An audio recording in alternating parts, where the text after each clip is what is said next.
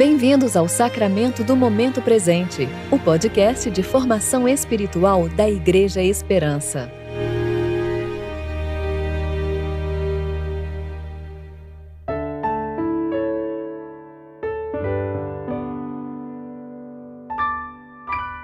Hoje é quinta-feira, 5 de agosto de 2021, tempo de preparação para o 11º domingo após o Pentecostes. Os céus proclamam a glória de Deus, o firmamento demonstra a habilidade de suas mãos. Dia após dia, eles continuam a falar.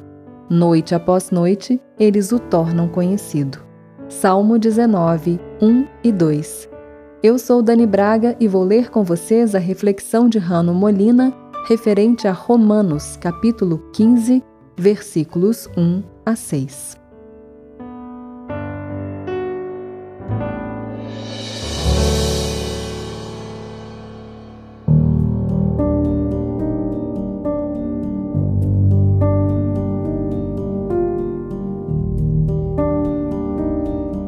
Mas nós que somos fortes devemos suportar as fraquezas dos fracos e não agradar a nós mesmos.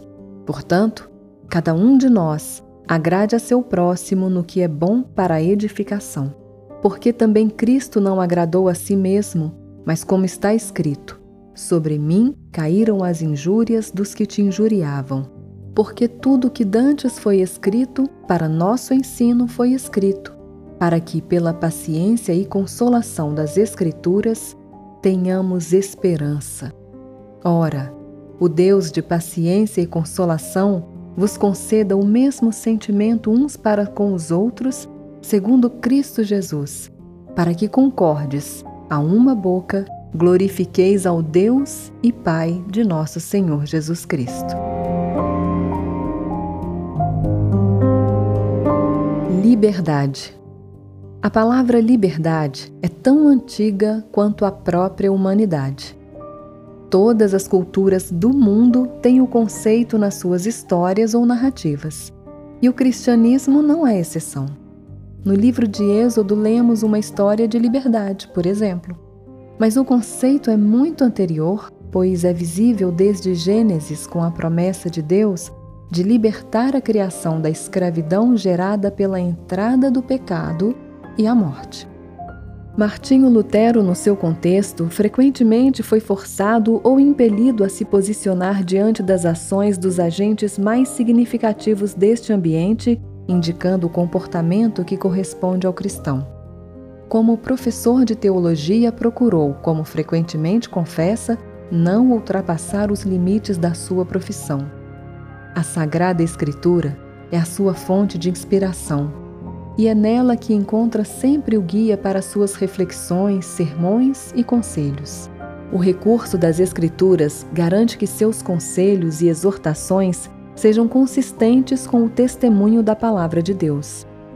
Conforme afirma no seu tratado chamado A Liberdade do Cristão, a existência cristã é determinada por dois aspectos: por um lado, o cristão é livre e senhor de todas as coisas e não está sujeito a ninguém. Por outro lado, o cristão é um servo, servo de todas as coisas e sujeito a todos. Em seguida, Lutero esclarece o significado dessas duas frases aparentemente contraditórias. Com essas duas frases, o reformador estabelece a estrutura que enquadra a totalidade da existência cristã o cristão justificado pela fé foi libertado no seu foro interior de todos os laços externos. Está acima de tudo e de todos. É uma interioridade que o crente recebe pela força da palavra. Este é o verdadeiro homem, pois está na presença de Deus. Mas o cristão vive a sua existência relacionando-se com o seu mundo e o faz de acordo com as exigências do amor ao próximo ou seja, livre em seu interior pela fé, é obrigado a agir no foro externo segundo as regras do amor. Nesse sentido, ele está vinculado a esse ambiente que exige dele uma resposta amorosa. Livre em seu interior pela fé, torna-se servo diante das necessidades de tudo que aparece em seu ambiente. A plena liberdade que o homem encontra em Cristo o leva ao serviço ininterrupto. Nas palavras de Lutero, o cristão, como livre, nada deve fazer. Como servidor, deve fazer tudo. Essa é a nossa liberdade, nos tornar servos do próximo em tudo aquilo que edifique e faça crescer a sua vida, para que juntos possamos glorificar a Deus.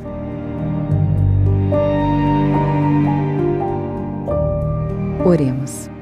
Ó Deus, em Cristo somos realmente livres, livres de nós mesmos, de nossos desejos distorcidos pelo pecado e livres para te amar e amar ao próximo. Se Cristo não agradou a si mesmo e nos deu seu Espírito, nós também podemos viver não para nos agradar a nós mesmos, mas para servir aos outros segundo as regras do amor. Conduz as nossas vidas em permanente serviço por amor ao maior servo de todos, Jesus.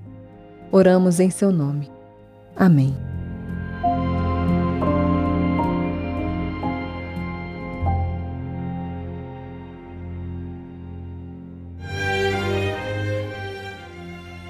Você ouviu o Sacramento do Momento Presente, o podcast de formação espiritual da Igreja Esperança. Que a palavra de Deus habite ricamente em seu coração e preencha sua vida com sabedoria.